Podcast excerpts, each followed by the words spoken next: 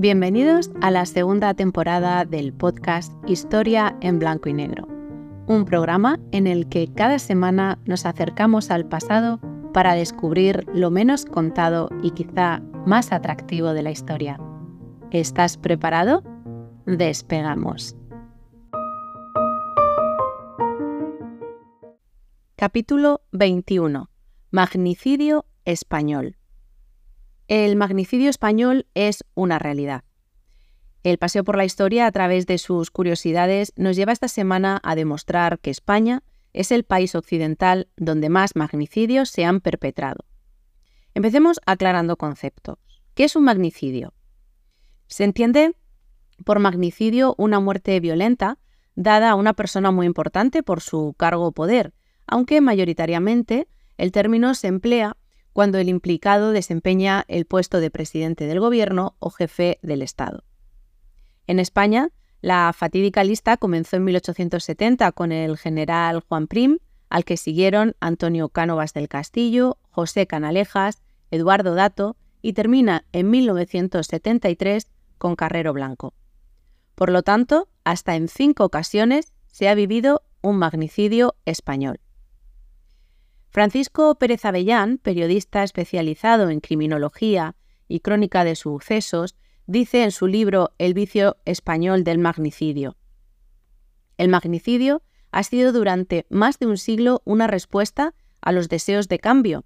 Mediante maquinación inteligente, la violencia política trata de cambiar el curso de la historia con la muerte violenta de los máximos dirigentes. Desde finales del siglo XIX y hasta muy avanzado el XX, en España, la forma nueva de forzar el destino colectivo era matando a un solo hombre. Un método que llega hasta los tiempos más recientes del franquismo, con el magnicidio del almirante Luis Carrero Blanco.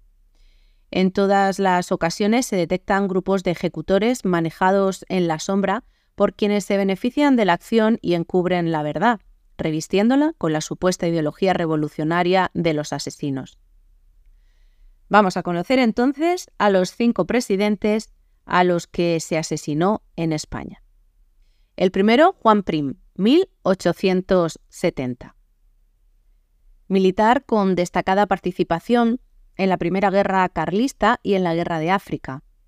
Fue el impulsor de la caída de la reina Isabel II tras la Revolución de la Gloriosa en 1868, apostando por la entronización de Amadeo de Saboya. Su asesinato se perpetró el día antes de que llegara a España eh, Amadeo de Saboya para ser nombrado rey del país por el propio Prim. Era un 27 de diciembre de 1870 cuando eh, Prim se subía a, un coche que lo llevaría a su casa tras finalizar sus labores en el gobierno. Entonces un grupo de pistoleros abrió fuego contra el coche en el que viajaba. Prim salió mm, con vida del tiroteo, pero murió a las pocas horas a causa de los disparos que había recibido. Son varias las hipótesis que se barajan, ¿eh? y todavía hoy no se sabe con certeza quiénes fueron los autores, e incluso se ha llegado a sugerir que fue asfixiado en el lecho de muerte. El siguiente en la lista es Cánovas del Castillo, 1897. Eh, el periodista y anarquista Michel Angiolillo asaltó a Cánovas el 8 de agosto de 1897 mientras estaba en el balneario de Santa Águeda, en Mondragón, Guipúzcoa, y le asestó tres disparos de revólver. Su asesino fue juzgado y ejecutado después de declarar que lo hizo como venganza por la represión policial y las torturas realizadas en lo que se conoce como el proceso de Montjuic. Sin embargo, no faltan sospechas acerca de la ayuda de independentistas cubanos e incluso del gobierno de Estados Unidos con intereses en el Caribe por entonces. Canalejas, 1912. José Canalejas, liberal, regeneracionista y abogado de profesión, presidía el Ejecutivo del país a comienzos del siglo XX, cuando otro anarquista, Manuel Pardiñas Serrano, lo asesinó. El presidente em, se encontraba mirando el escaparate de la librería San Martín cerca de la Puerta del Sol cuando recibió el disparo. Era un 12 de noviembre de 1912.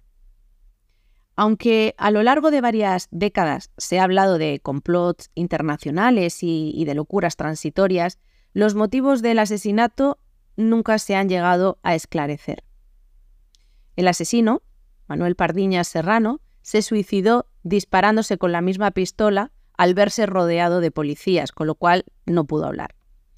El, crimen acabó con el proyecto de democratización de la monarquía que tenía Canalejas durante la, restauración. Eh, una etapa política en la que un Borbón volvió al trono después de la Primera República. El siguiente de la lista es Eduardo Dato, 1921. Con este presidente ocurrió algo parecido a lo que le sucedió a Pring, y es que un grupo de pistoleros asaltó el coche oficial en el que iba de regreso a su casa. Fue el tercer presidente asesinado durante la etapa de la restauración junto a Cánovas y Canalejas, lo que demuestra la enorme crisis política que atravesaba el país, donde el uso de la violencia se convirtió en un macabro recurso más. Eduardo Dato fue protagonista de la última fase de la restauración como ministro de Gobernación durante la regencia de María Cristina de Habsburgo-Lorena, es decir, la, la, madre del rey Alfonso XIII. Dato fue también presidente del Ejecutivo en tres periodos diferentes, y su apuesta por reprimir las revueltas sociales y su defensa de la ley de fugas lo convirtieron en blanco de críticas eh, por parte de la izquierda. Por ello se pensó durante mucho tiempo que tres anarquistas catalanes fueron los responsables de su muerte. No obstante, investigaciones posteriores apuntaron a que los autores fueron pistoleros a sueldo. Y eh, nos encontramos ya con el último caso, eh, el de Carrero Blanco. La banda terrorista ETA asesinó al entonces presidente del gobierno de la dictadura franquista, el 20 de diciembre de 1973. La explosión de una bomba en la, calle Claudio Coello, cuando su coche pasaba por allí, acabó con su vida. Eh, venía de asistir a su misa diaria en la iglesia de San Francisco de Borja, y la explosión abrió un cráter en la carretera que hizo volar al coche y caer sobre el tejado del edificio de los jesuitas junto a la iglesia de la que venía. En este caso no existen dudas sobre la autoría de los terroristas, sin embargo, no han faltado las teorías conspirativas que indican que estos pudieron ser ayudados por personas interesadas en apartar a Carrero Blanco del poder para que no fuese un obstáculo al, progreso. Y es que su marcado carácter franquista suponía un problema ante la próxima muerte del dictador y el inminente final del régimen dictatorial que se daría solo unos meses más tarde. A este atentado se le conoce como Operación Ogro.